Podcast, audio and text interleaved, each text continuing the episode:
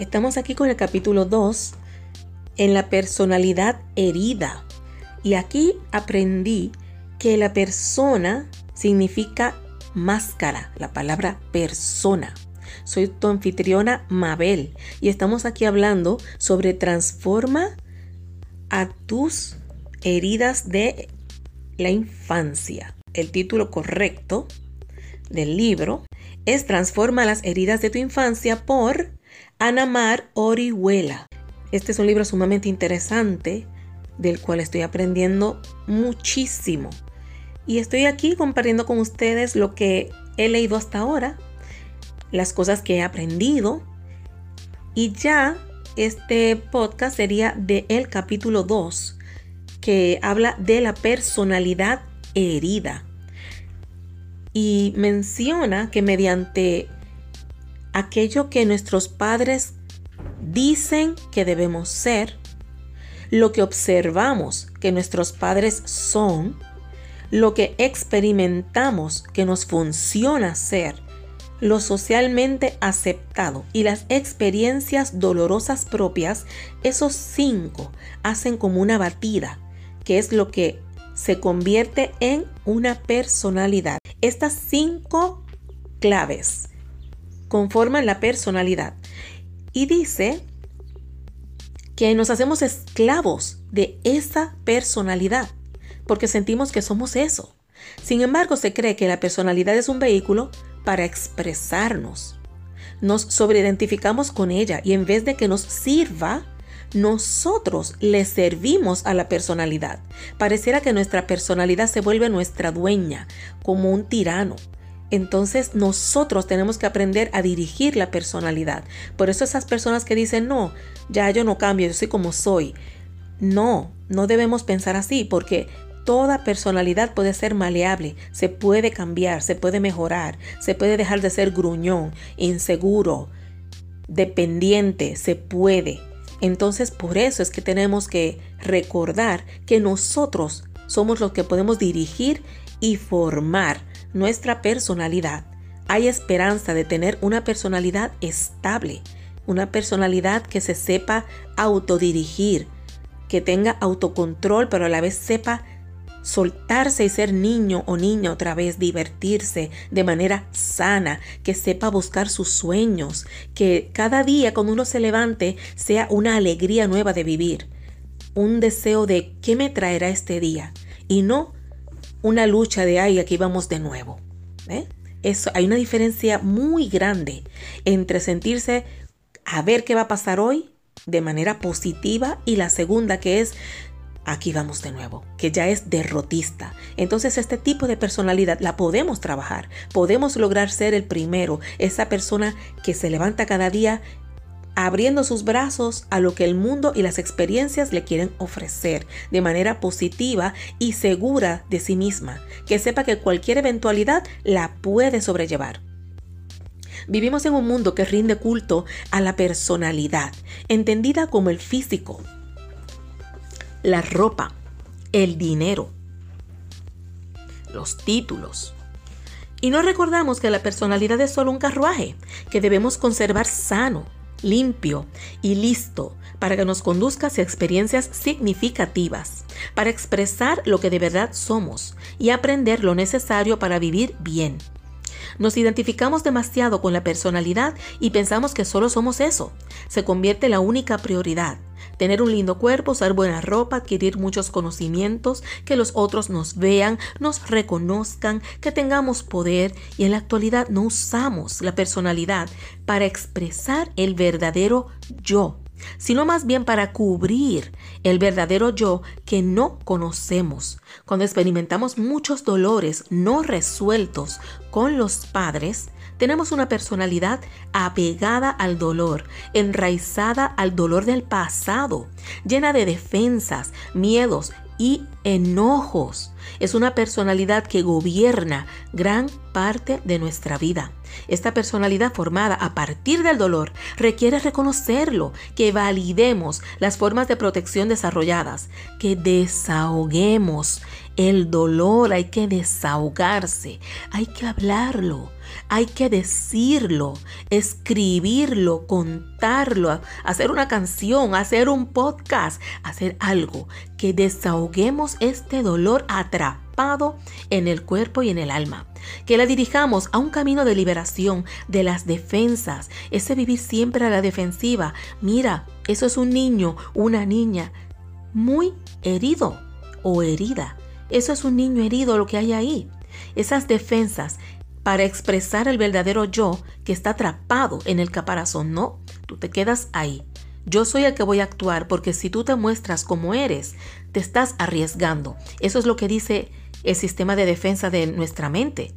Quédate ahí, calladito, calladita, no hables, no actúes, no muestres, porque no debes ser tú. Debes ser algo fingido, una personalidad diferente a lo que tú eres. Y no es así. Tu verdadero yo es el que tiene que salir. Esa persona vulnerable, esa persona en búsqueda de respuestas, esa persona que es feliz, que tiene sus días tristes, una persona que siempre, siempre está hablando de cosas negativas. Es pesado escucharle, pero también una persona que todo es miel sobre hojuelas, todo es peaches and cream. Disneyland, Disney World, todo es felicidad 24/7, cuando en el fondo hasta hay personas que saben que no es así. Entonces las dos son una exageración de nuestra personalidad. Está el que siempre se muestra deprimido. Tú no estás 24/7 deprimido. Hay momentos que sonríes, hay momentos que te has sentido mejor en tu vida. Tú no llevas 20, 30, 40, 50 o 60 años. Siempre infeliz 24/7, 365 días. Ha habido momentos que te has sentido aunque sea un poco mejor. Y a ese momento es que hay que aferrarse.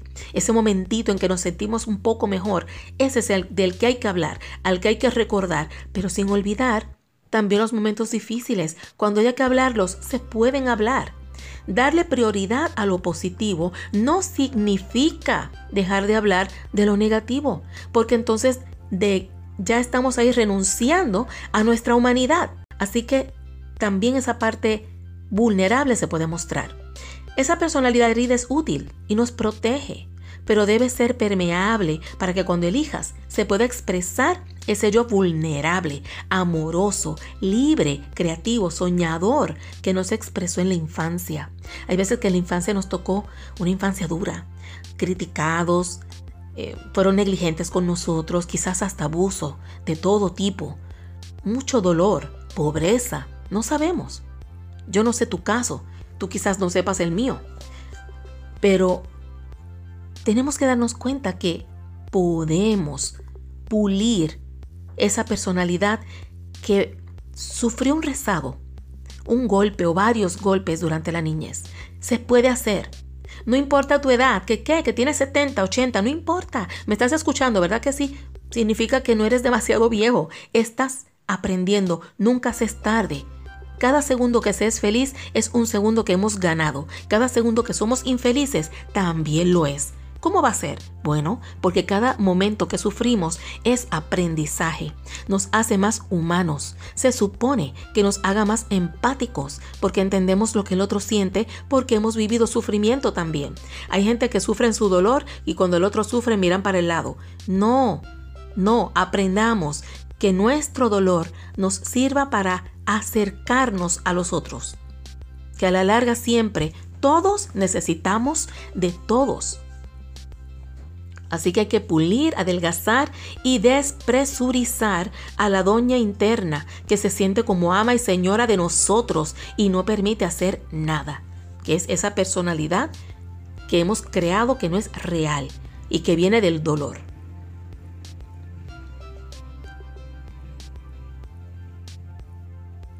La personalidad herida tiene un problema. Es paranoica y está a la defensiva todo el tiempo. Siempre está interpretando los actos y los pensamientos de las personas y desde el parámetro de seguro me va a lastimar, a mentir o a traicionar.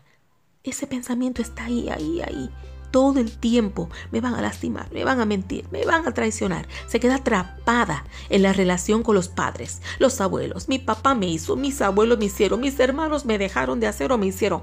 Y cualquier persona significativa que lastimó, ahí está la defensa sintiendo el mismo dolor como si sucedió ayer. Y la persona ya lo sufrió hace 20, 40, 60 años y lo siente como que pasó ayer. Eso tenemos que sacarlo, porque si está doliendo tanto es porque está fresquecito. Ese golpe tomó esa herida, pus, se infectó, está infectado. Y en vez de drenarlo y ponerle su agua y jabón bien lavado y luego ponerle un antibiótico en crema o en gel, no, simplemente lo vemos infectado y lo que hacemos es tratamos de no tocar mucho de ese lado para que no duela.